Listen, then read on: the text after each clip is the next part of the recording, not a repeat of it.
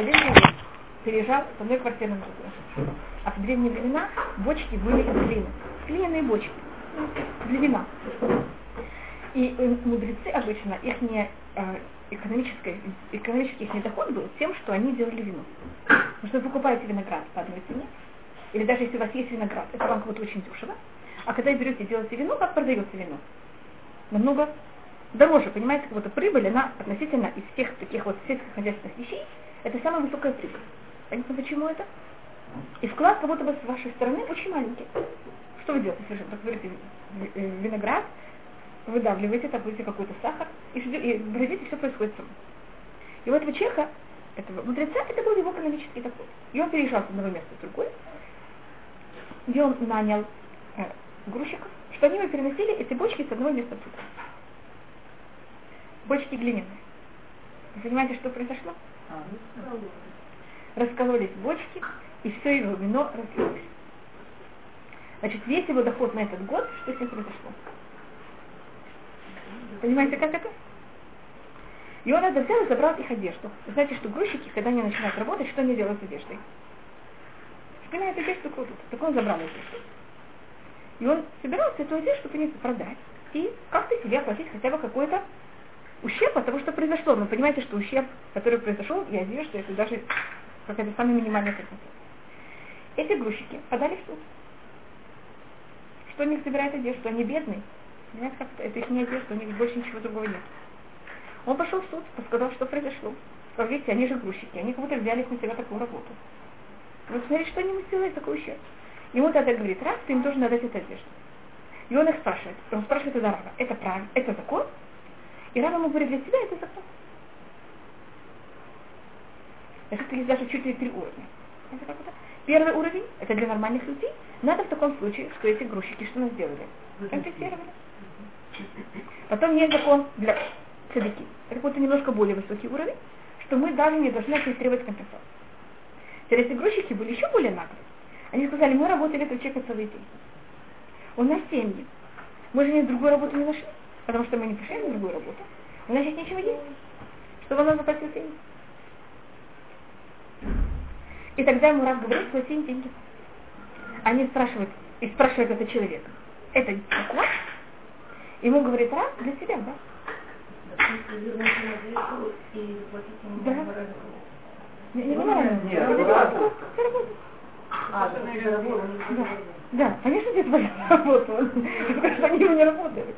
И тогда на базе чего он говорит, Рав ему этот закон, леман тилех бедерах садиким, леман тилех бедерах тувим, вохот садиким тишмо. Понимаете, какой-то уровень? Но это не нормальный уровень. Значит, я то, что я рассказываю, это не для того, чтобы у кого-то требовали деньги в таком случае. Я только, я только понимаю, что показываю, какой есть уровень. Закон, если мы нормальный закон для нормальных людей, что в таком случае я должна компенсировать того, кому я сделал такой ужасный ущерб. Понял, тут три уровня закона? Так если вы хотите согласны быть на таком уровне, понятно как это, так это вас требуется всех сторон.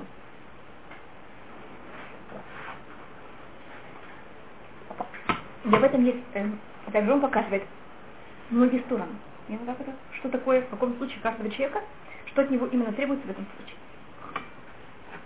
И мне кажется, мы рассматривали о том, как что человек не должен быть, и то, что он не должен быть неправ, не заниматься неправильным хасидутом. Мы говорили, по-моему, об этом немножко. Пожалуйста. До какого уровня э, говорят, что отдай большую часть своего, своего поля, или как-то, э, если нанес кому-то ущерб, то отдай большую часть своего э, дохода, да. Можете понимать, потому что у нас логически вообще то, что я, если я хочу давать стакан, максимально я могу дать только 20%. Больше 20 не имею права. Только в случае, если это пидион швуим, надо выкупать пленных, понимаете, люди умирают от голода. То есть какие-то случаи, когда мы имеем право дать больше, чем 20%. Но в нормальной ситуации мы не имеем права логически давать больше, чем 20%. Это у нас есть какой-то минимум, и у нас есть... Мы не имеем права давать меньше, чем 1,50, мы не можем давать больше, чем 1,20. Смотрите, как все у нас находится в этих сторонах. Это надо тоже спрашивать, когда должна у нас есть понятие, что если кто-то, я нанесла хасвахалеля кому-то ущерб, если я ему даю, я оплачиваю от моей земли, я ему должна платить мейбит, я должна платить от самых хороших от моих земли. Говорит, это то, что говорится, я, я не знаю, поэтому вы должны мне гарантировать, что я просто поняла, э, с чем это связано. И тут он приводит, э, с другой стороны, есть у нас понятие, что есть да, человек должен взять и вести себя более строго, чем закон. И вот я вам дала пример, понятно, почему я дала, мне кажется, когда с экономической стороны это немножко более понятно. Так если вы считаете себя на таком уровне, понятно, что от вас требуется, в экономических понятиях, и все, все вокруг это требуется также. И, и тогда он рассматривает, что такие люди, которые так хотят себя вести, он приводит некоторые вещи, которых у нас есть, как э, в плане позитивных пришут. Тут он приводит одна из вещей, что если кто-то берет, берет это говорит на сахатани, если кто-то сидит в посте, значит кто-то постится, он считается святым, и это вот, если э, Назир, тот, кто отшельник, который говорит, что не будет пить вино, э, он уже считается святой, кто вообще ничего не ест и пьет, понимаете, что такое кармахома? Он еще на более высоком уровне. С другой стороны, он в этой же главе в конце приводит другое выражение. То же самое, в том же самом месте в Масахат Танит, в, в немножко более позднем листе, когда говорится, что кто берет и сидит в Танит, он называется Раша. Прямо как это? Хотите, я могу тоже покажу.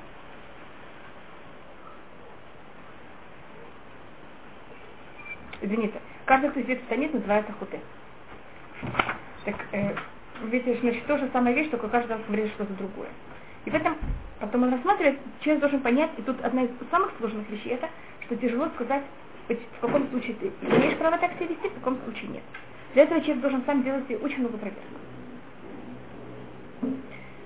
И э, примеры, которые тут приводят, это двух э, примеров, это царь Хискияу и э, Биуданаси в периоде э, царства был у нас такой царь, который звали Хискияу, был один из великих праведников, и э, в его периоде царь, который был над Израилем, его звали Патах бен Рамальяу, он был один из самых, есть излишества, это обычно скажем, есть, э, может быть, даже не излишество, есть, царь, есть прелесть царская.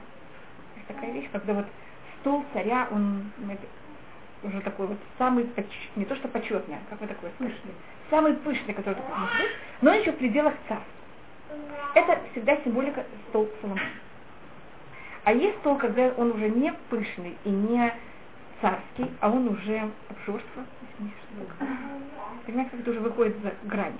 Так вот, Пеках Бен Рамаляву, который был в периоде Хискияу, Хискияу царь Израиль, Иудеи, а Пеках Бен Рамаляву царь Израиль.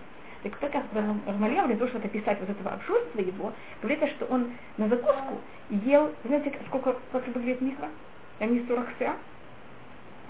Так вот, столько газолет, столько цыплят он ел на закуску.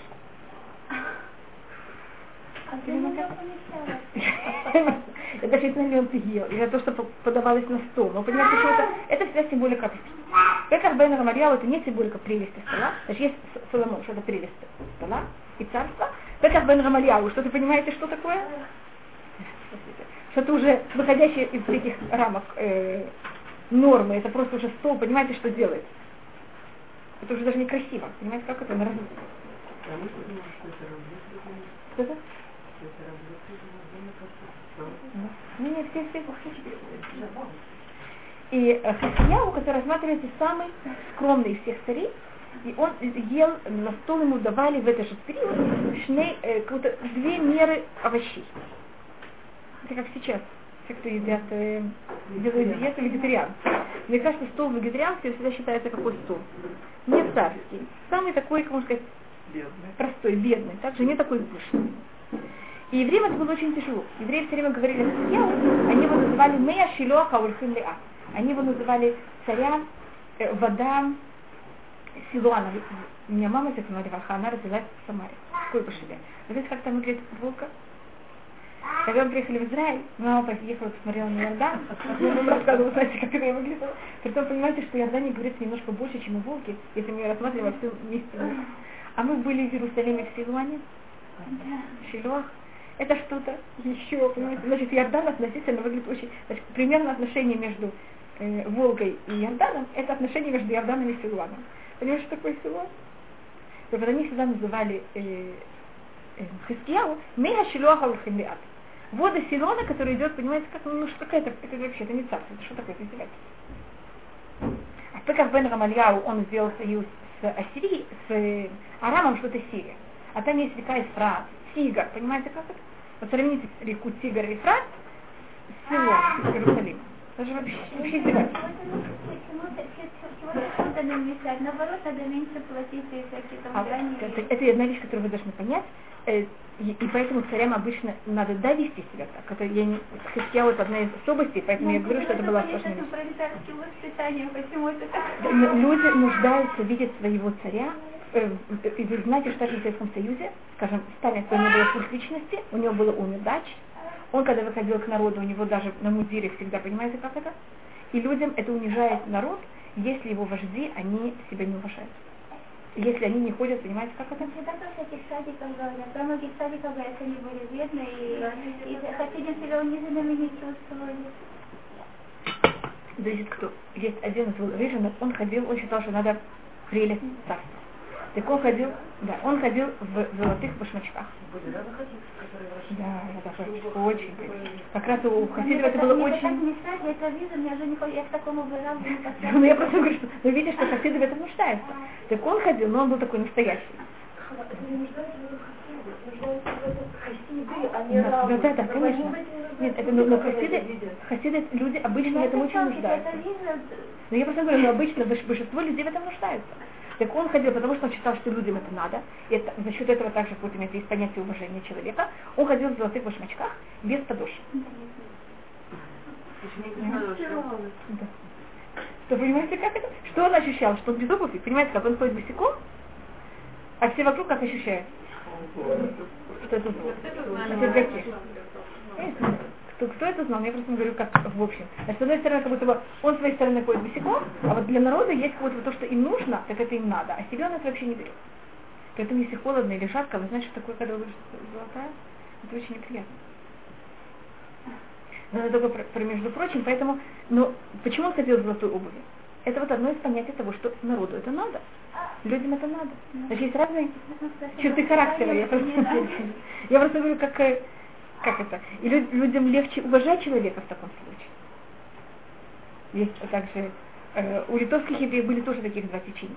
Были течения, которые говорили, вы мы говорили, скажем, Навадок, который рассматривает, что люди, скажем, Хафец Хаим, который считал, что люди вообще, вот человек должен быть, вести себя очень низко и вообще без никаких почетных вещей. А были, скажем, Слободка или Келем, который считал, что наоборот, человек это нуждает, это если он так себя не ведет, он унижает, люди, людям будет тяжелее взять его к своему раву. И они приводят, понимаете, они мешают людям идти по своим, э, за своими стопами, чтобы люди шли за их стопами. Так я только говорю о том, что Хискияу это вот символика человека, который из всех царей, который был самый скромный. И это было нелегко для еврейского народа. Понимаете, как я так и подчеркиваю вот эту вот проблему. И у него было большое восстание против него, может быть, вы знаете. Там был такой человек, его звали Шевна, который хотел восстать против него. Там, это. Но он был, он считается одним из вели- величайших праздников, которые были в еврейском народе. И вот он был такой очень скромный. И это ему не считается как плохая вещь, это ему считается, наоборот, как плохо. И то, что говорится, царей пухай лесова нашел. Праведник ест то, что его душа хочет. То, что ему душе, ему э, сытно его душе, не более. Вот для того, чтобы насытиться, а не для того, чтобы быть какой-то излишеством. И есть также Раби Наси, который вы должны быть знать. У него, он был президентом еврейского народа, он был Наси Исраэль, и он был в отношениях также с римским императором Антоний. И у него на столе не летом, не зимой никогда не, хват... значит, не, не, не было, что на его столе э, ни салата и ни редиски. И не редиски.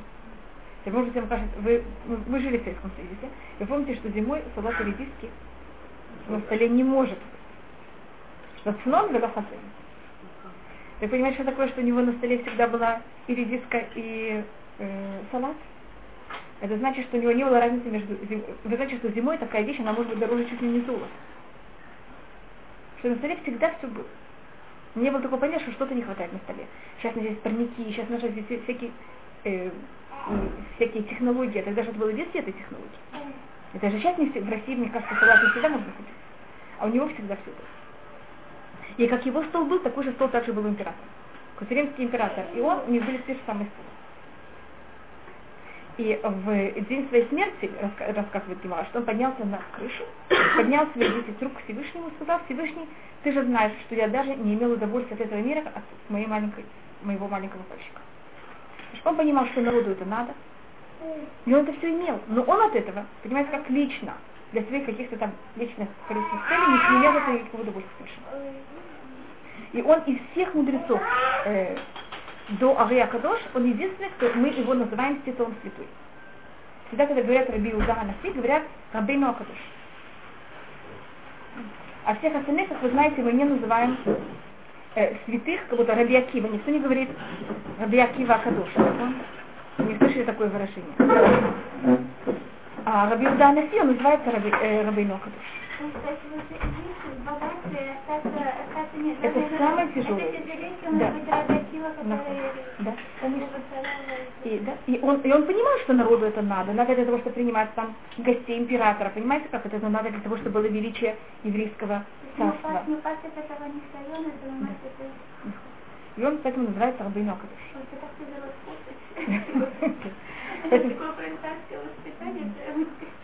знаете, я тут показываю э, все возможные стороны.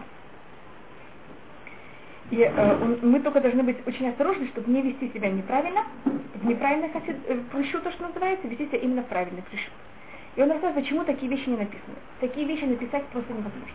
Потому что есть, они имеют разницу в каждый момент и в каждое, и, и понятие времени, и понятие случая.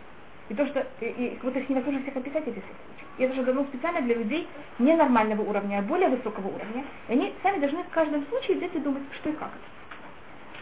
Скажем, я знаю, что были, э, это было после Первой мировой войны, э, были вопросы, были многие раввины, которые хотели приехать в Израиль, и часто они не приезжали, и они там спрашивали, есть ли в Израиле экономические какие-то ресурсы, там как-то нормально жить.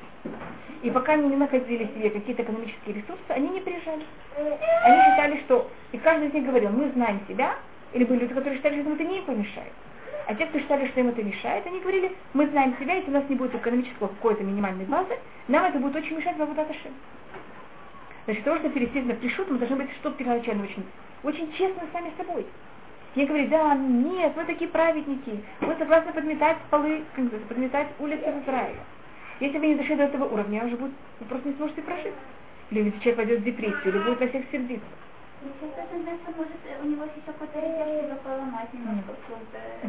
человек должен решить, он в состоянии это сделать или нет. И как, к чему это приведет? Вот это, понимаете, как это? Когда человек будет слишком над собой работать, он должен во всем подниматься очень-очень осторожно. И, эм, и он тут рассматривает о том, что приводит и какая проблема с эм, если человек, у него нет этого пришут, и он наоборот этим занимается. Дело в том, что человек должен понимать это, что в этом мире есть очень многие вещи, и любая вещь, она, э, у нас есть вещи, которых мы можем поделить на то, что не, э, нам обязательно. И если у нас этого обязательного нету обычно, нам очень плохо. Если вы не выспали, сколько вам надо, значит, знаете, сколько-то минимум. Это спать, это есть, знаете, сколько-то минимум. Что если у нас, у нас его нету, то то, что мы нуждаемся в нем, нам очень плохо. А есть вещи, которых мы, у нас излишество, и если их нету, мы, вот, нормальные люди их вообще не ощущают. А если они есть, они нам дают очень много радости.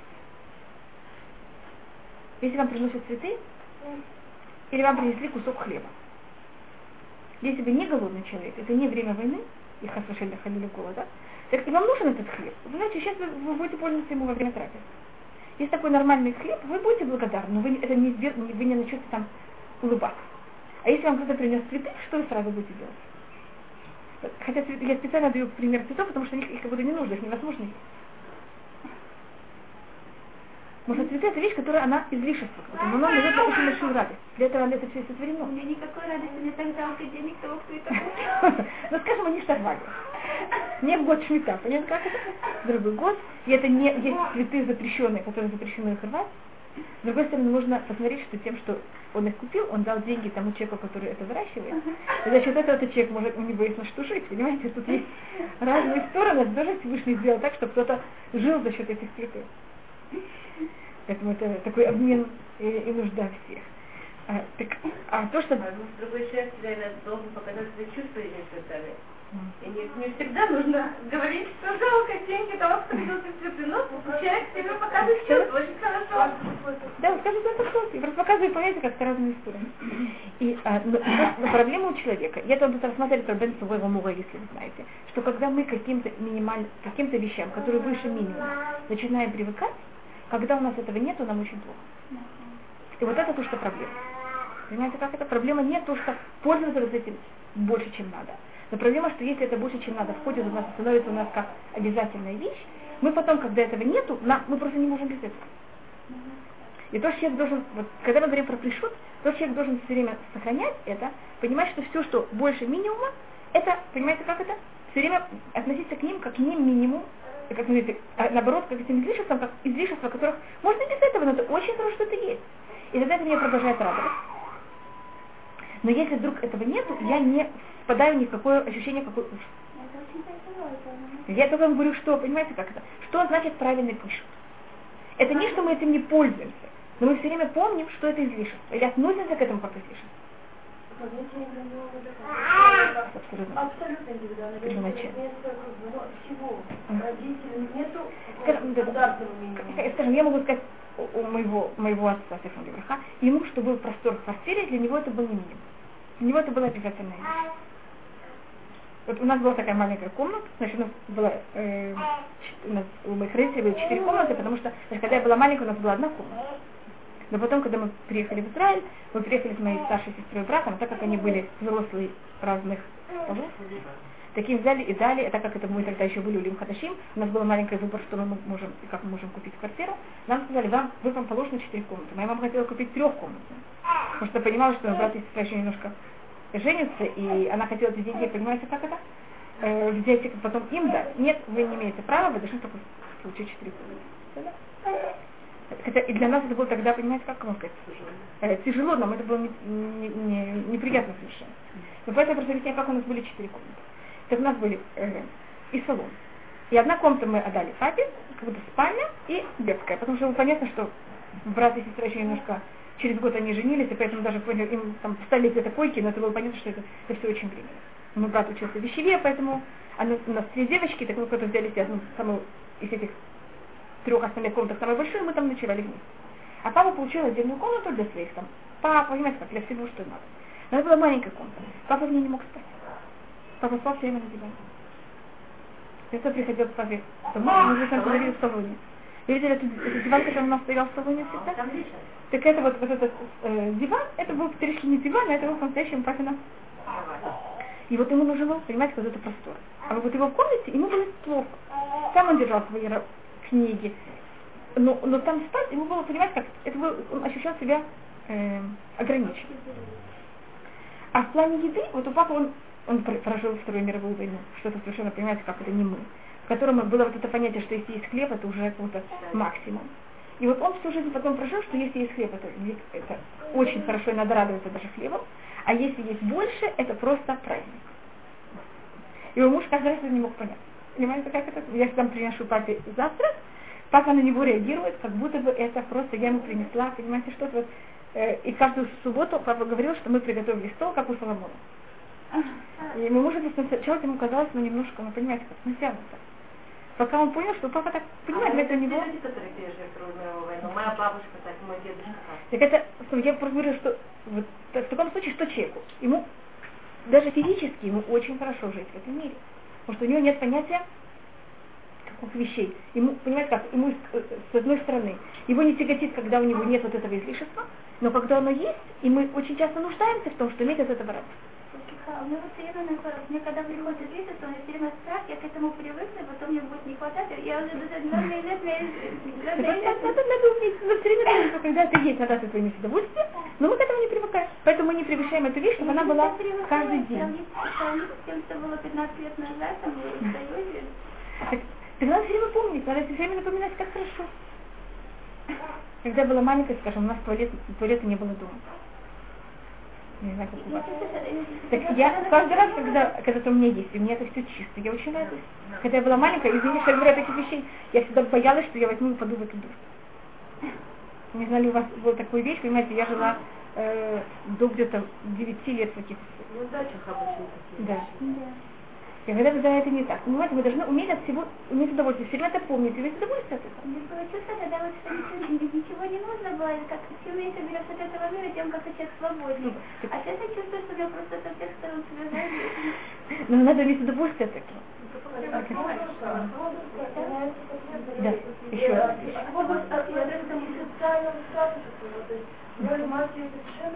Как есть дети.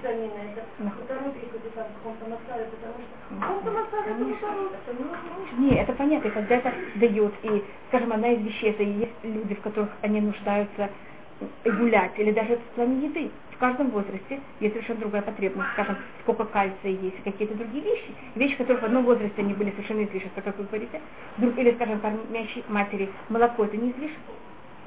Когда в какой-то... Телефон Аль-Хути, я уже, я уже несколько дней хожу просто Это я думаю, что телефон Архут, я тоже, э, у меня то же самое, я тоже считаю, что это совершенно не излишество, потому что когда у вас есть такой телефон, с.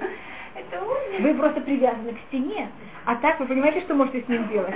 Можно совершенно сказать, вот это не излишество. Это мамаш, я тоже, у нас У нас, у нас на, всем нашем этаже был только, у нас- только у нас телефон, все соседи приходили к нам. количество работы. Да, видите, у вас там есть Да, такое? такая- Не, не, я говорю, ну, у вас есть дети, у вас есть все. Вот у нас, у меня тоже, у меня сломался, у меня был телефон Архути, он у меня сломался. И я сказала мужу, что я считаю, что для меня телефон Архути это не излишество, хотя у нас есть нормальный прибор. Потому что если у меня нормальный прибор, первым делом я его очень быстро сломаю, потому что я буду с ним понимаете, как это ходить. А с другой вещи, так я могу гладить вместе с ним, я могу мыть посуду вместе с ним, понимаете, как это я? я, я- у меня достаточно мало времени дома, и я, мне, мне это просто нужно. Поэтому это тоже надо понять в каждом случае, что значит излишество, что значит нет. И мне кажется, если я не куплю телефон Архут, я скажу, нет, я могу с таким телефоном, это просто будет неправильно. Нахон. Поэтому надо в каждом случае понять, что происходит и как. И мы не можем понимать, какие-то вещи не излишества в одном случае, в другие нет. И нам, что я говорю, после того, как мой папа умер, так продавец в магазине нам, продавец нам сказал, что мой папа, когда приходил в магазин, он умел покупать самые хорошие вещи в магазине. Он всегда выбирал самые хорошие вещи в магазине. Потому что если он уже приходил, понимаете, как это, и хотел себе сделать сюрприз, и хотел себе кого-то порадовать, то он себя радовал. Почему себе себя не радовать? Но проблема не радовать себя. Проблема знать, когда мне это нужно, когда нет. И другая вещь, это чтобы этому не привыкать. Это, это Понимаете, какая вещь? Что вы говорите? Всегда привыкают люди. Ну, все говорят, что привыкают, а потом невозможно на другую ступень. Это, я думаю, что это, это очень зависит от того, как. Я знаю людей, которые не привыкают. И которые если понять, как это, если надо, то, конечно, да, спокойно с методом. Едет человек в шлихут. В шлихуте зависит в каких странах. Люди живут совсем других условиях. И вот в таком случае человек может проверить, как ему, понимаете, как, как он себя чувствует в этой, в этой ситуации. Что, что вы хотели? Не, вы, вы, вы не знаете.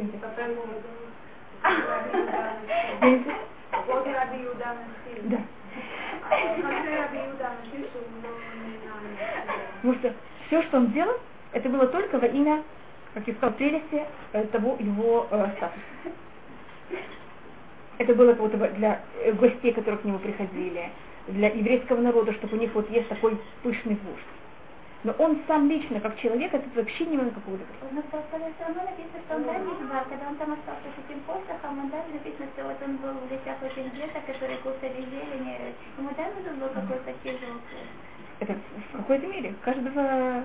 Значит, да, такие большие люди при, привыкают и не Да, да.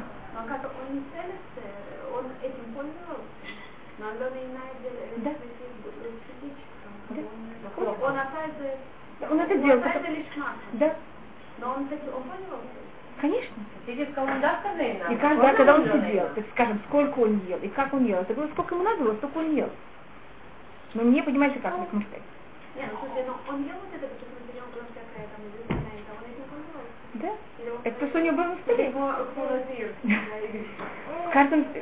У нас не говорит... А с другой, с другой стороны, как это он ленина, как он ел ленина. То есть, Если ты хочешь, он, он обязан быть вкусным, было для него какое-то, я Он не извиняюсь, обязан есть куча, куча этих лошадки.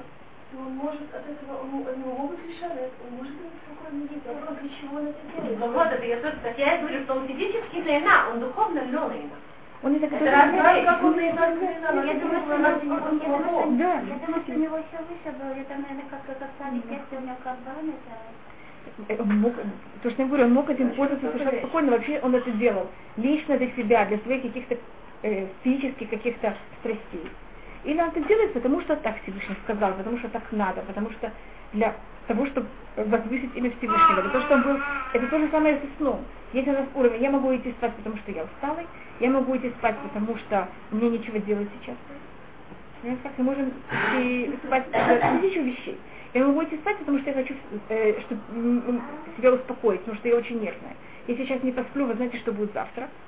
Или я могу идти спать для того, чтобы встать завтра в хорошем настроении, хорошо относиться к людям. Или там для того, чтобы их полезть. И тогда то, что человек спит, это считается митцва. Или то, что рассматривает про Гилеля Закен. Гилель один раз, э, он говорил, что каждый раз, когда Гилель ел завтрак, он говорил Гумель на шо иш. Человек, который берет и кормит, и дает своей душе, дает что-то своей душе, он называется человек милости. Понимаете, как это, когда вы едите завтрак? Потому что когда вы просыпаетесь, в каком состоянии вы голодны. Ваша душа голодная, вы должны ее накормить. Если кто-то другой постучался и скажет, что он голодный, вы бы его накормили? Почему свою душу вы не кормите? У него так была отделена душа что он со стороны, со стороны души смотрел на свое тело. Значит, поесть завтрак это не сва. Вопрос, почему вы едите завтрак? Потому что вы понимаете, что ваша душа голодная, и надо ей дать, понимаете, это питание. Или потому что вы хотите Да, да, да. Понимаете, как это? Или потому что вы вдруг увидите что-то вкусное, понимаете, как это видите, потому что это вкусно. Так понятно, нужно рассматривается, каждая вещь зависит, почему, как это человек делает. И то, что также он, э, я только начала про Бен Мура, потом я посмотрю еще одну вещь про Иляля Закен, э, может быть, наоборот, извините. Иляля Закен, он также, его один раз видели, как он бежит. Его спросили, что ты делаешь? Он говорит, я иду делать очень большую мецва. Вы знаете, какую мецва он шел делать? Купаться. И вы знаете, почему он это сказал? Есть статуи всяких, э, в древние времена были статуи всяких императоров. И были назначены люди, которые взяли эти статуи мыли каждый день, чтобы статуи были чистые. Так э, э, э, Гилель говорил, посмотрите, если статуя, которая у нас сотворена по образу императора, ее моют каждый день, или там через, человек сотворен по образу Всевышнего, человек сотворен бецельмо, кидмуто, так я не должен мыть свое тело. Знаете, как это мы должны купаться, мы должны брать и уважать своего себя. И это не называется неправильный пришут, это наоборот, это то, что правильно. Смотрите, как он смотрит своим внешним видом. Это же не пришут. Если понимаем, что мы створены бецелем и легким, должны смотреть за своим внешним. Тоже на каком-то уровне. Не быть, понимаете, как мы смотрим. А как же э, Келем и Наварду, как же они? Келем были очень, очень Как они там молиться, когда запах и Телебиот, Кадмоним, как могли вот эти вот все дочери Келем и Наварду, как они могли э, существовать? Как бы те, которые раньше были, там, или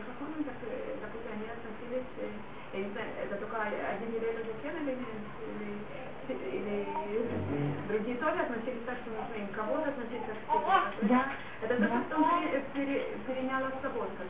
Это слободка, это келем тоже. Он сказал, что келем, частоты они на ком они базировались? а, а, скажем, Новардок вы имеете в виду, в основном, если мы говорим в литовских течениях, это был только Новардок.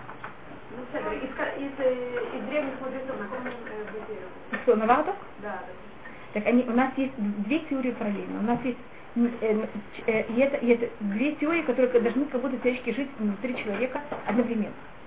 И они противоположны полностью. И обычно в каждом поколении кто-то один подчеркивает одну сторону, кто-то другой другую. И это обе вещи говорится в Гимаре. Одна говорится, человек должен, Всевышний сотворил человека самым последним из всего сотворения. Вы знаете, закон шесть из творения, человек сотворен последним. И в этом есть, говорит Гимара, две стороны, как можно это смотреть. Одна вещь это, если человек будет высокомерным, и мы скажем, вообще кто ты такой? Самая маленькая мушка сотворена для тебя. И тушка дамха. И это тоже называется щитлут Адам. Кто ты вообще такой? С другой стороны, посмотрите, когда Всевышний нас сотворил, как, как вы зовете гостя? Вы сначала готовите весь дом, все убираете, готовите стол. И когда уже все-все готово, тогда кто должен прийти? Самый важный гость, он приходит в самом конце, когда уже все готовы. И все его сидят и ждут. Так это, наоборот, понятно, как это, посмотрите, как кто такой человек, что он почти как Всевышний. И он со- создан по образу Всевышнего. И Всевышний все приготовил только для него. Что человек должен понять, как это быть в равновесии между этими двумя противоположностями. Понимаете, как это? Если человек слишком берет и возвышает себя, это ужасное высокомерие.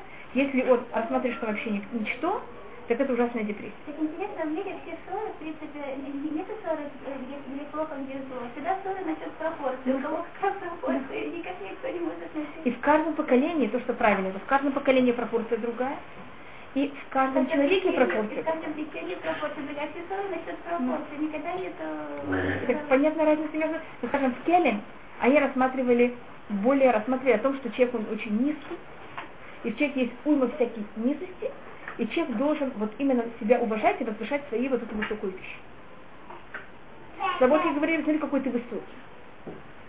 Но Варда говорили, ты вообще ничто, и ты должен к себя относиться к себе как к Понимаете, какая тут разница? Что да? И все три верно. Ну, а как? Как Луким? Так смотри, Всевышний взял в тебя такое ничто, вложил целыми руки. Так ты все время должен помнить, что такое ничто. Что ты вообще ничто. И ты должен свое тело унижать все время. И только возвышать Всевышнего. А кроме этого, все в мире вообще глупости полная. Это просто навал. Я просто беру самую, понимаете, какую вещь? Самая, которая Слободка, я не должна ее объяснять, понимаете, Слободка это понятно. И в Келем у них, были, у них была какая-то пропорция. Они рассматривали, что человек очень уни- унижен, вот сам в своих э, первоначальных страстях, а, и он поэтому должен к себе относиться очень строго, очень себя держать в очень строгих рамках. И э, также одна из строгих рамок это как он относится к себе внешне. Но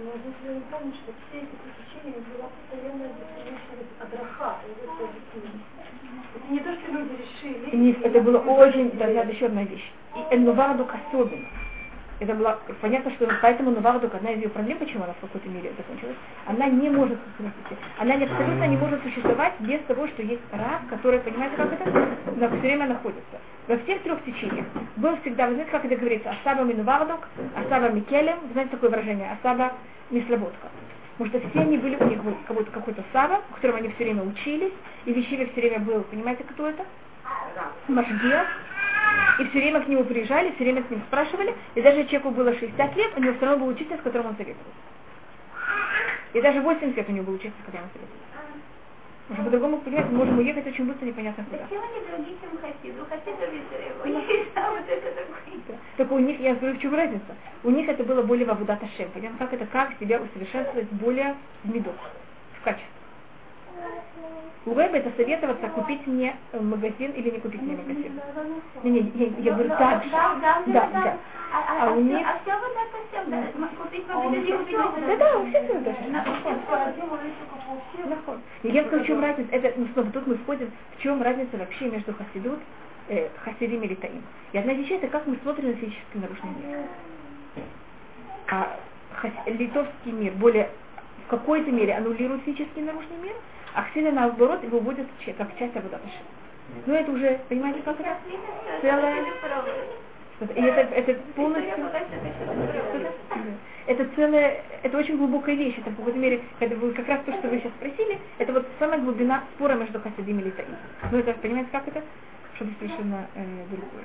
И это отношение к наружному миру, как народ. И поэтому они спрашивают совсем другие вопросы рабаним.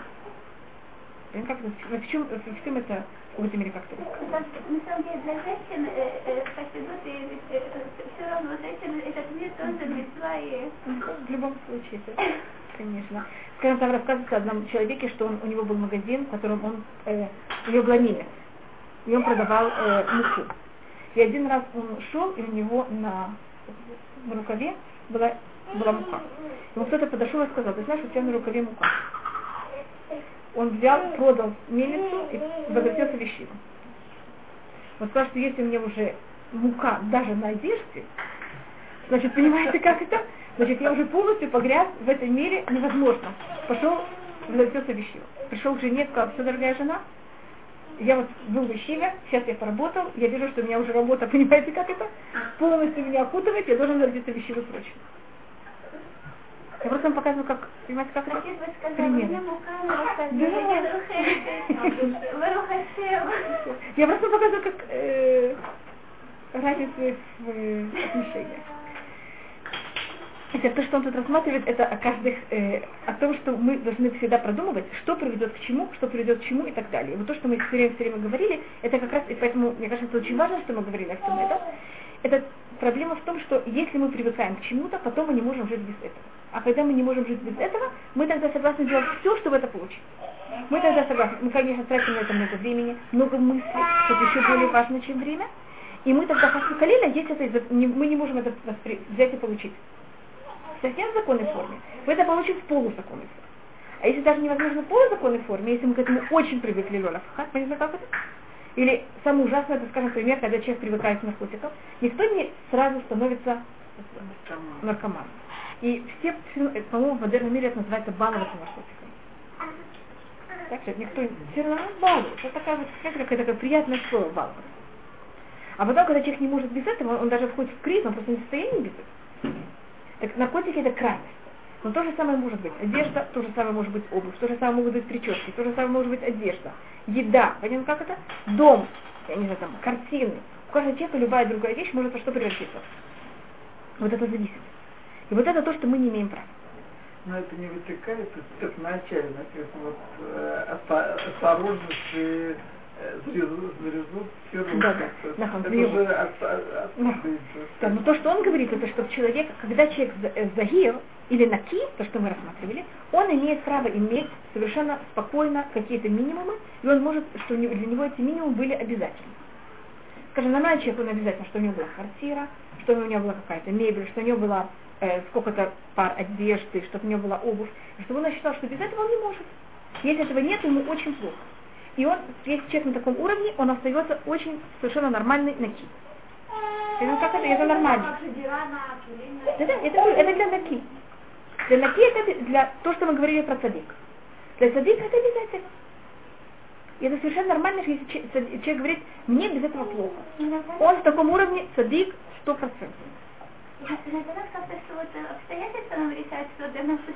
сто процентов. Но есть, есть люди, которых без этого не могут, так они пойдут и будут мыть, как называется, ступеньки. Потому что без этого они не могут. Есть, я не знаю, есть люди, которые приезжают с Советского Союза. Сейчас, может быть, мнение, но когда я, мы были в зале вначале, это было очень... И для них вот машина, это была, э, это был вот, э, предел мечты. И они были согласны взять день и ночь, мыть э, ступеньки, непонятно что делать, только что не было машины. Как у него все покупали машину? Мыли ступеньки,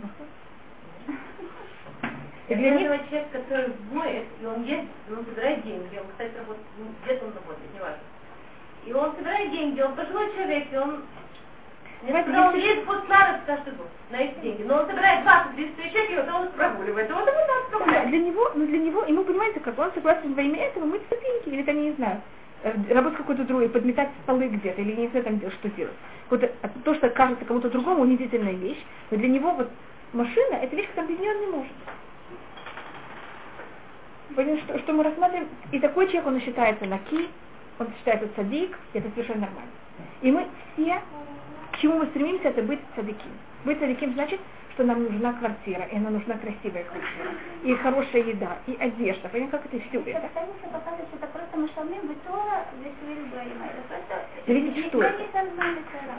Так это зависит от каждой ситуации, как это, потому что нормальные дети, если, а мы их одеваем не как, э, как не, не в одежде, как плюс-минус все дети вокруг, им плохо, они не вырастают как нормальные дети обычно. Значит, понятно, что если у нас нет возможности, мы тогда должны вкладывать всю возможную воспитание, чтобы детям это не мешало и так далее. Но у нас есть какая-то минимальная возможность. Мы должны постараться, чтобы детям было нормально, когда они выходят на улицу.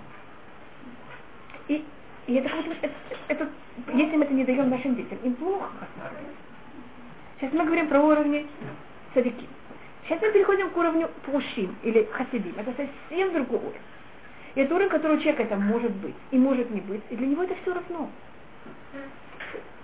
понимаете то, что мы говорили заранее, что у него вот эти все, все, что добавочно, кроме немножко хлеба и воды, у него это на всю жизнь всегда, в любой момент, как остается. Как излишество. Когда это есть, это очень хорошо, когда этого нет, ему совершенно, у него нет никакой потребности. То, что я все время пробую сказать, что это не для нас. Но вы должны абсолютно знать разницу между цадики и между пушим. Если я говорю, мы сейчас переходим на уровень пушим, это кто-то совершенно другой.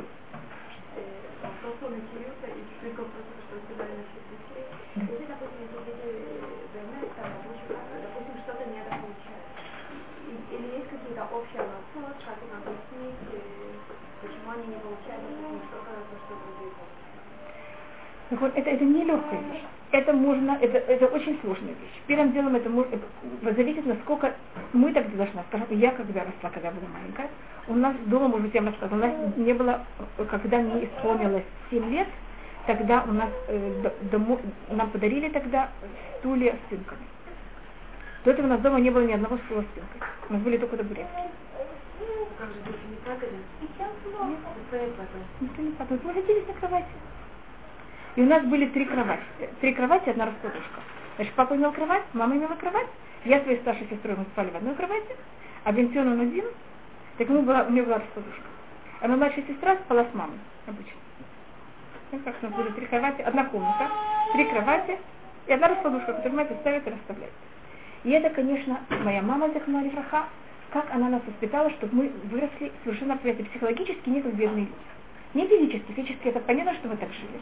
А чтобы психологически у нас не было никаких ощущений, когда я иду в школу, когда я где-то иду, что я не ощущала, понимаете, как это? Унижена, ущеломлена или как? Да, да. Смотрите, вы, во-первых, немножко послевоенной деятельности. Не совсем. Я родилась в 61 году. Окей, 61 а год, что тогда- это уже 10 с чем-то лет, это, Окей, сколько это, почти 20 лет после войны. Что это? Там не жили очень высоким уровнем, простите. Я жила в Ташкенте, в Ташкенте жили совсем другие. Я помню, когда я была маленькая, я входила в дома других людей. Люди в основном, и Ташкент это также не, не, не самый бедный город. Там, я, я, понимаете, я, я была девочка, у меня были нормальные глаза, я, я видела, как, понимаете, как это, что это. И одна вещь, это мама, она очень старалась в доме не создавать никакую обстановку бедности. И я объясню, что, это- что это значит. Скажем, мама могла взять в магазине и купить, э, я, я объясню, почему мы были в таком состоянии, потому что у нас папа был единственный, кто мог работать, потому что мама не могла работать. Нас поставить в детский садик, там же дают некошерную пищу, это просто было невозможно. Э, так я родилась, потом моя младшая сестра родилась. Пока моей сестре не исполнилось где-то 5-6 лет, мама не могла пойти на работу, даже не 6, пока не исполнилось почти 7, мама не могла пойти на работу. Так мама работала где-то по вечерам немножко. И также подрабатывать была проблема, потому что в шаббат никто же не работает.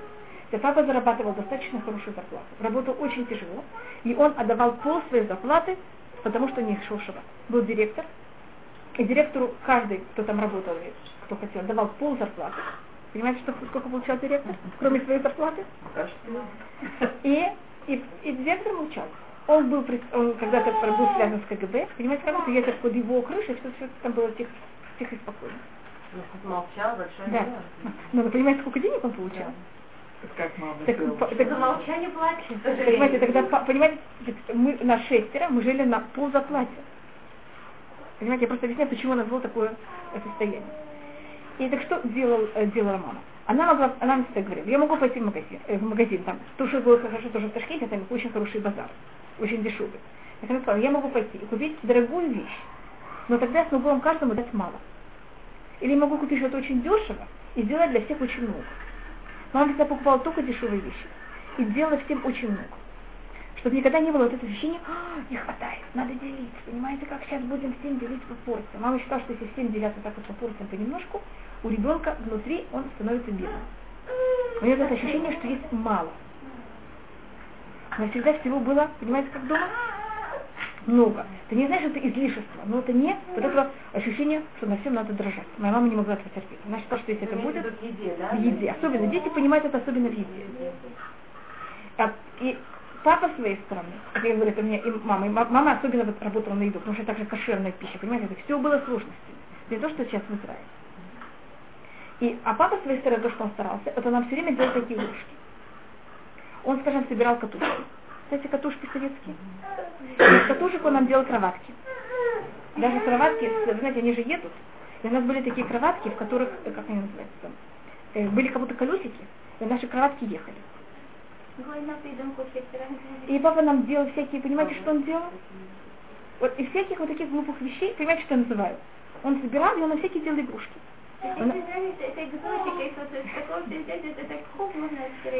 Так вот, он, но тут тоже есть какие-то другие вещи. Я просто рассказываю, что мне делали, когда я была маленькая. Поэтому я рассказываю только из тех вещей, которые были. Папа всегда, когда он приходил домой, он что-то находил, какие-то веревки, какие-то проволоки на, на полу. Он их приносил, и он нам что-то сооружал. И не, не думайте, что у папы были очень золотые руки. Совершенно наоборот. Дома прибить гвоздь или что-то папа у нас не умел. Но он знал, что у него есть двое маленьких детей. Я не знаю, что было, когда была моя сестра и брат. Я только говорю о себе. И им нужны игрушки все время. Если вам каждый день приносят какую-то новую игрушку, или каждый день сами садятся и делают какую-то игрушку, как ребенок себя ощущает? У меня сейчас очень много. У нас моя старшая сестра, моя мама не умела шить. Моя старшая сестра умела шить, а когда она все время все перешивала и все переделывала. Знаете, как это? Или приши, брали какую-то, скажем, если есть вещь, и в ней есть э, дырочка. Эту дырочку брали, пришивали цветочек. Есть такая вещь. И есть такой новый стиль. И я выходила с одежды, у меня был цветочек. Ребенку это уже достаточно, что у него цветочек на юбочке. Потому что там когда-то была дырочка, никто не должен знать. Но это, я- понимаете, я только объясню, как мои родители старались, чтобы мы этого совершенно не ощущали.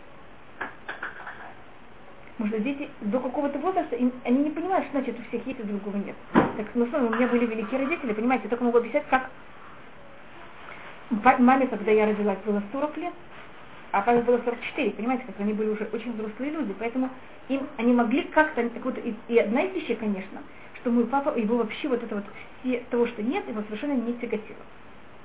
То, что есть, великолепно. Того, что нет, это не страшно. Бару, пожалуйста, есть хлеб. Да. И вот я, я, я много показываю, как, как это у нас будет. Да. И папа сказал, когда у него было свободное время, папа очень, тут Рамхаль тоже говорит об этом. Человек должен гулять, человек должен слушать музыку. Здесь вопрос, сколько времени, сколько, понимаете, насколько он к этому... Если человек ощущает, что если он не слушает музыку, у него начинают дрожать руки, так у него, понимаете, у него уже есть зависимость, это то же самое, как наркотики. А если вдруг есть какой-то очень интересный концерт, и он слышит, он имеет удовольствие, в этом нет никакого минуса. Тут вопрос не в том, сколько он слышит, и понятно, как это, а вопрос, насколько он, как он к этому относится, и насколько он от этого зависит. Такой человек, который поруш, он абсолютно от физических вещей не зависит. Но это не значит, что он не имеет удовольствия от этого. И есть случаи, когда, скажем, он, у него вдруг очень плохое настроение, что-то произошло, он понимает, что ему сейчас нужна музыка. А вот можно вот сейчас вот это, ему старается плохое настроение поиграть на настроение? Вы, и- вы, и- Если это вот именно для настроения, не не для, не для кефа, скажем, а для... Так это, простите, я знаю, что есть э, женщины, которые не музыканты, и для них, если они не, скажем, мать моего мужа, она эм, пианистка. Так для нее, если она была какой-то период, что если, когда она играла, что если она не играла какой-то день, это просто, понимаете, во что она превращалась? И ей тогда сказал Раф, что она имеет право. И детям это можно объяснить, так и с Да. Да. Ну, Да, если вы получаете это, только вы спросите псак, я не хочу, понимаете, как это. Она объяснила свою ситуацию, она получила псак, вы должны объяснить вашу ситуацию и получить ваш псак. Это можно взять и объяснить. Знаю, что репетировать. И э, э, если дети, они учат музыку, и взрослые также учат музыку, вы знаете, что они имеют право, кроме, вы вот имеете, то, кроме 9 дней. Тишат и Амим – это проблематично. А кроме Тишат и Амим никаких проблем. Значит, если женщина, она знаете, преподает музыку, она может преподавать все остальное. меня была скупа, что мой ребенок вот именно занимался тем, что он подбирал на пианино. Это его спасало всяких гов- говорить глупости, всякие... Спросите Я Раба. спросила Раба, он говорит, нет, надо его воспитывать, э, чтобы он да, соблюдал вот эти голоходы. Я, я просто видела, ребенок болтается, и я э, надо- болтание занимается непонятно. Так надо объяснить Раву, что и в какое-то время, и как. И может быть, если вы возьмете его, будете все время кого-то репетировать, с ними заниматься. Это, вот для этого надо понимать. пожалуйста, ребенок занимается чем-то нормальным, ничего плохого не не говорит. Это надо спросить. Знаете, я, я просто говорю, как я могу давать общие взгляды. Так, может быть, Рав считал, что в этом обществе, в котором он находится, для ребенка это будет более, ну, как, более негативно. Я, я, я не знаю, потому что если он мальчик, и все так себя ведут, и он начнет говорить, что он, понимаете, как это занимается музыкой в такое-то время, он будет очень, э, становиться все время кляп, очень выходить из нормы, это тоже для ребенка не здорово. Я, я не могу сказать, что каждая страна имеет, каждый случай имеет очень много сторон. И у нас есть вот такая вот ужасная вещь, которая называется Бен Слой Вы знаете, что это такое? Это ребенок, который, когда ему исполняется 13 лет, 13 день, он начинает с этого дня брать и начинать э, пить и есть. Есть имеется в виду мясо, пить вино. И только если он пьет и ест кошерное вино и мясо, и ворует у родителей деньги для того, чтобы себе это купить. Говорит в таком случае, если он это делает в таком маленьком возрасте, тогда его организм очень быстро что делает к этому? Привыкает. И это вот возраст, когда ребенок начинает только становиться самостоятельным. Если он так себя ведет, тогда родители его предупреждают один-два раза, три раза. Если это никак не помогает, вы знаете, что с ним делают? Его берут и убивают. И спрашивают, говоря, почему это так?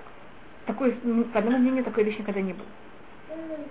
Это только нам говорит, как правильно, как смотреть на мир. Мутавший, э, фраза, которая говорится, мутавший ему закай, валя мутхаяв. Лучше, чтобы он взял и умер, когда он праведник, чем когда он, понимаете, как это? Хаяв это когда он будет уже обязан. Чтобы он, когда он чистый, чем когда он будет уже обязан наказанием.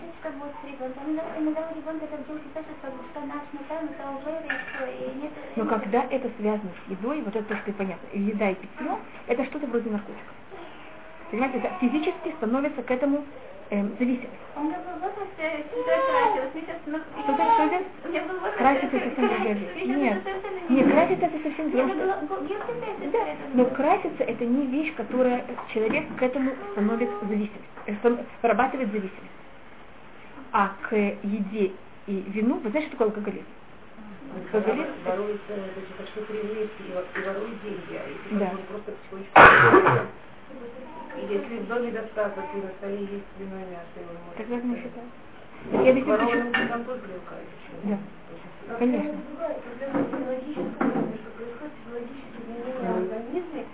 когда происходит зависимость. И это не, мы не можем это понять, мы не можем понять наше время и говорить про наше мясо и про наше вино. Погодоль. Да. Ну, если мы говорим о алкоголике, или, скажем, то же самое, когда кто-то курит, он становится зависим от никотина. Если нет никотина достаточно в крови, у него просто проблемы с сердцем. Потому что если люди берут очень быстро э, э, курить, они могут умереть от разрыва сердца. Значит, есть какие-то, поэтому, а когда мы красимся, это не, человек не становится физически к этому зависимым. Поэтому достаточно психологически от этого э, отвыкнуть, и мы как будто отвыкаем от этой привычки. А когда это и физическая привычка, и добавочно еще какая-то вещь, которая вырабатывает в организме зависимость, нам потом от этой вещи отвыкнуть очень тяжело. Это просто ужасный муки. Это намного, понимаете, как тяжелее. Да, да. Но вы видите, что ну, обычно для этого что дается человеку? Да. Что для этого дается человеку? Какие-то настоящие лекарства. Потому что ему и, и только психология недостаточно совершенна. Поэтому если, тут есть две вещи одновременно. Одна вещь это, что у ребенка этого вырабатывается физическая зависимость к этому мясу и вину. И вторая вещь это, что он учится, что можно это все вещи добывать незаконной формой. И что-то незаконная форма, она поз позволяема. Может, вы знаете, у кого он ворует эти деньги? Только если он ворует у своих родителей. Если он ворует у чужих людей, он никогда не будет подлежать наказанию. Потому что у него где-то отпечатывается, что такая вещь запрещена. А когда ребенок ворует у своих родителей, какое у него ощущение? Что он берет свое. Тогда он привыкает, что брать у других, понимаете, как это тоже разрешено. Сначала у родителей, потом у родителей нет денег. Понимаете, как что он делает? Потом он также может себе совершенно спокойно позволить взять и убивать людей, потому что забрать у них деньги. Потому что у него есть эта потребность физическая. А брать у чужих это норма. Что родители, обычно родители дети берут как-то с более легким сердцем. Это, и родители на это согласны, по-моему. Да, но тут он ворует у родителей. Не берет, а ворует. Он привыкает, что воровать это разрешенное слово. Ну, если ребенок там какую-то шоколадку схватил, это давно это прямо в Не, не, не, не, не, не, ну если, я, по-моему, говорила вам, что дети где-то с 8 до 10 лет воруют. И это, с одной стороны, мы не должны упасть в обморок, потому что это тоже будет очень неправильно. А с другой стороны, мы также не должны это поощрять. Но это именно тот возраст, 8 где-то до 10, я не знаю, там, может быть, 6 до 12, я не, я не понимаю, я не хочу там сказать точно. Если мы в этот момент неправильно, спокойно, но очень но достаточно э, э жестко ставим грани, жестко не значит бить, не значит кричать. Мы говорим, такая вещь запрещена, это не стоит, можно поговорить с ребенком об этом. Если тебе что-то надо попроси, не бери без разрешения. Я не хочу, чтобы это было, я не чувствую такого. Мы должны понять, что мы, если мы это не делаем, мы этим ставим ребенка в будущем опасность. И вот, вот как, как дети становятся воры, это за счет того, что мы это неправильно кто-то другой неправильно относится к ребенку в этом возрасте, когда это сделали. Потому что Всевышний вложил в нас все возможные склонения. Не так тогда лучше скажите. Они меня ставят на место тем, что они... Нет, так они могут попросить. У меня тоже, еще минуту, у меня Шмулик тоже бывает там что-то. Я ему говорю, ты хочешь, попроси маму, я тебе дам, сколько тебе надо.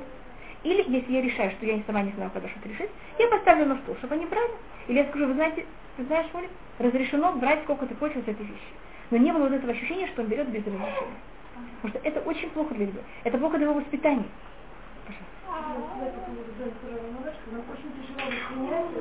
но у нас есть как бы, ну как-то изнутри Бейсаков есть стран, есть такой Бейсаков, у которых как бы микро А, Б, С, есть так, будет, не будет, понимаем это, не ходы, не понимаем. Но это как бы ну, я, конечно, конечно, то, что вы говорите, я только хотела объяснить, нам э, устное предание нам объясняет, почему, какая тут логика. Поэтому я совершенно не говорю, вы правы, я должна была, я вообще не отнеслась к Бен Мура как это мецва и что это такое. Я более отнеслась, какая тут логика. И Гмара нам объясняет логику, какая тут логика. Если мы берем к этому и привыкаем, понимаете, что происходит, мы пойдем идем дальше. Если мы идем дальше, мы идем дальше. Значит, почему мы убиваем сейчас? Потому что если нет, он начнет потом будет воровать. А после, если он не сможет с воровством, что он будет делать? Убивать. Тут имеется в виду гневатский, то, что описывали когда. Да, только гневатский. Э, гневат, да, это что-то другое, это, это ложь. И, есть мнение, Ишмаэль считается Бен Мура. Исаак не считается Бен Мура, а Ишмаэль считается Бен Мура. Просто если вас интересует. Что это? То, что делает я Авраам, тогда он его отсылает. Да, то, вы помните, что он его отсылает вместе с Агар. И вот он тогда рассматривается у комментаторов Бен Мура. И всегда делается связь между Бен Мура и Ишмеля, когда его туда отсылают. Это уже это комментарий Хумаша, понимаете, как это? А Исав нет, Исав же очень уважает отца. Помните, Исав ничего не берет у отца. Наоборот, то, что Исав делает, он приносит отцу еду. Да, это Яталь Тарбутра, это не Бен Соломон. Это разные вещи. Нет, если говорить, что Яков дал Исав другой сынок, ему был другим человеком, Ицхак не имеет.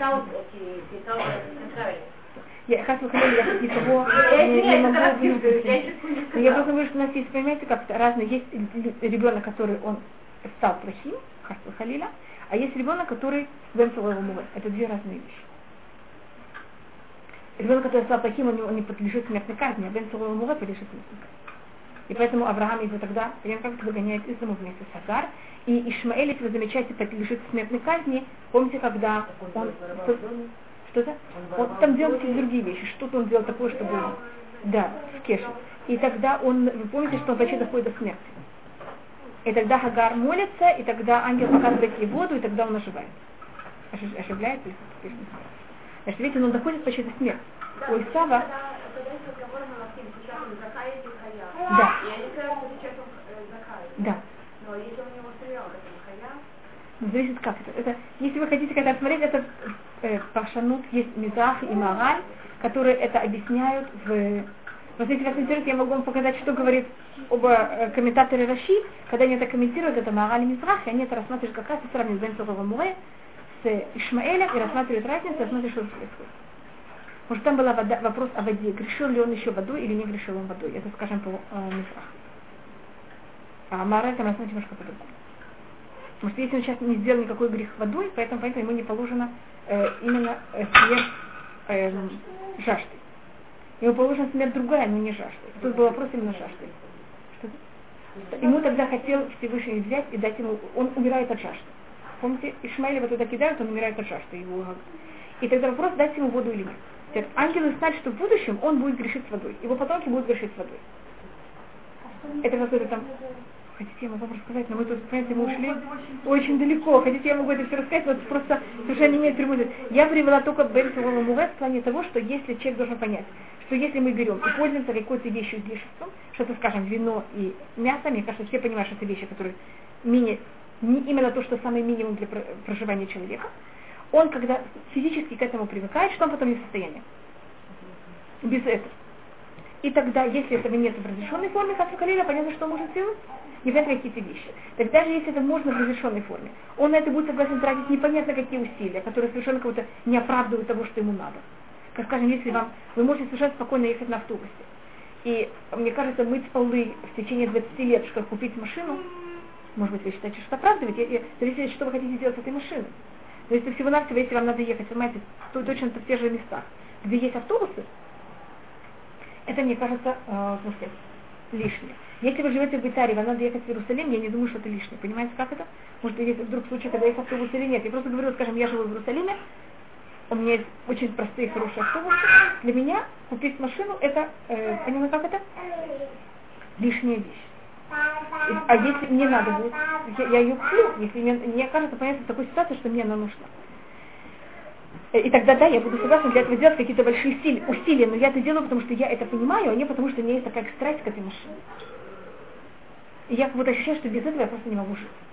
Не физически не могу жить, а понимаете, как-то психологически не могу жить. И опять люди во имя этого берут, они не молятся, они понимают, какие вещи делают, не соблюдают много законов. Это первый минимум, первая негативная вещь, а вторая, не только что не делают то, что надо делать, они еще что делают? То, что не надо. То, что нельзя, как хотели и доходит и переходит вообще все рамки. Так вот это проблема, о которой он говорит, э, что должен делать за счет этого человек, который он э, правильно исполняет законы Всевышнего, или то, что называется пауш, он в таком случае себе ставит грани.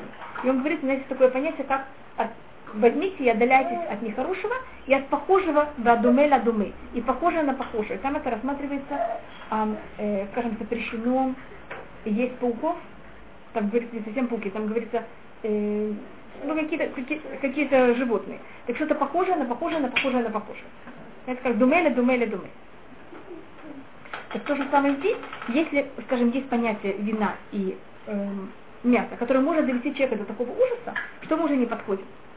Потому что похоже на похоже на похоже. И замечайте, как говорят мудрецы, он всего-навсего ворует у родителей, ест мясо свин, и пьет вино. Такой ужас, что говорит Мара, посмотрите, к чему это приведет дальше к А, Б, С, Д. Это, конечно, до убийства. Понимаете, убийство это же совсем не прямая связь. Так точно так же мы должны быть осторожны, когда мы начинаем, хотим к чему-то привыкнуть, не на уровне садиким, понятно, какой уровень? Мужчин. Что мы должны быть отдалены от любой вещи, которая может привести к чему-то, которая может привести к чему-то, которая может привести к чему-то. А если вы не такие мудрые, не можете все это проследить, так вы еще не нашли до уровня пышут. Понятно, как это? И хасидут это просто так на местности вообще. Если ребенок, э, если ребенок что-то уронил, разбил какую-то посудину сахаром и рассыпал сахар на полу, и что вопрос или это убрать, или начинает тебя и в отеле значит он э, это будет разбивать каждый день, и, ну, короче, все возможные варианты на ближайшие 120 лет. Это мы думаем о себе, а не над бедных детей. Взрослый ребенок не специально разбил посудину сахара. Нет, он может... Иногда может быть разбить специально. Тут есть еще, это, по-моему, я говорила эту вещь, я ее повторю еще раз. Это говорил, э, помню, я рассказывала, что один раз был очень большой стол, где сидели почти все раввины э, Литвы, и один мальчик, я вам рассказывала этот рассказ, нахон, поднимался и опускался. Значит, любой, я вам говорила тогда такую вещь. Любой, любую вещь. Когда ребенку, когда будет 20 лет, он такую вещь явно не будет делать, я вообще с ним не начинаю что делать не разговаривает, не спорит, ничего. Мне кажется, что нормальный ребенок в 20 лет не будет э, кидать на пол, как на Те, что да, есть, и тут очень важная вещь. Если это ребенок сделал за счет гнева, тогда я буду очень резко на это реагировать. Вы понимаете разницу? Если у него это просто сломалось. Так понятно, что в 20 лет без Раташем у него будет совершенно другая, у него будет э, координация. реакция, координация другая, и моторика координация, как называется, э, нежная моторика называется на русском? Мелкая. мелкая моторика. У него будет мелкая моторика совсем другая, и я думаю, что он не будет вазочки э, с сахаром болеть нам. Но если ребенок взял, и на меня рассердился, и в знак протеста взял эту вазу и кинул на пол, так вы знаете, что когда он будет взрослым, он может то же самое делать, только не с вазой, а хасал халил непонятно с чем. И был раз в Хаде слышал, что есть такой какой-то анекдот, что когда муж и женой сердятся, они бьют посуду, или просто это хорошо. Не мне кажется, что летит посуда. Есть такое понятие, как летит посуда Хасва Халиля. Просто я говорю про летит посуда, потому что вы говорите о вазочке сахара, понимаете, поэтому это мне напомнило именно, так, значит, может Хасва Халиля потом летит посуда. Так в таком случае я ему скажу, если было от гнева, я буду очень сильно и сложно с ним говорить об этом. Понимаете, какая разница? Если у него упало, я вообще не реагирую на брос, я его глажу и скажу, какой ты хорошенький, ничего страшного. А если он это сделал в акт злости, тогда это совсем. Вы понимаете, что попробую смотреть? Вот это, это я продумываю. Есть у этого какие, что будет в будущем? Что я ему скажу? Я ему скажу, что если в каком возрасте, если он уже достаточно взрослый, я ему говорю, что так каждый, кто сердится. Он киля выда выда сама. Это вообще ужасная вещь. То, что он сделал, это просто для меня, как можно сказать, ужаснее ужасно. Мы будем об этом очень много говорить. У, у меня случилось такая, понимаете, нормальные дети, у них случается обычно все. И мы об этом очень серьезно разговариваем. И если он злится, мы пробуем, ты сейчас сердишься, что ты хочешь сделать, чтобы он осознал, что он сердится, что он хочет сделать сейчас в этом гневе, как он должен себя сдерживать, как он пробует себя сдержать.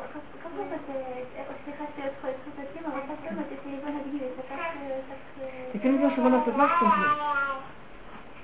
Ты сердишься. Почему ты сердишься? Что с тобой происходит? Я говорю, что когда мы были маленькие, с нами тоже родители очень много работали над гневом. Помните, мы говорили об этом, я вам сказала, что у нас мы в семье очень, так можно сказать, темпераментные. Так вот, папа мне сказал, что если я гневлюсь, чтобы я взяла, э, брат также мне нашел, что я взяла и прочитала что-то. Меня это очень успокаивает. Каждый должен себе выбрать что-то. И если вы с маленького... Нет, так вы должны с ними договориться заранее. Не когда он гневится уже. Когда он гневится, я не добавил. Так, это мы так говорили. И у меня вот была такая вещь, что когда я очень гневалась, мне очень помогало читать. Если я кого-то забывала, то когда была немножко понимать, что есть такого уровня дошло до гнева, потому что если вы очень гневаетесь, даже читать не можете. И это меня успокаивало.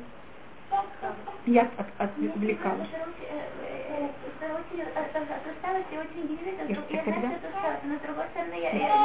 Когда ребенок, зависит снова, скажем, я думаю, где-то до 80 лет, когда ребенок очень устал, от него требуют защитить над собой, это просто, это невозможно. Тогда то, что вы должны стараться, тогда то, что вы должны стараться, это просто, чтобы он никогда никак не перегревался.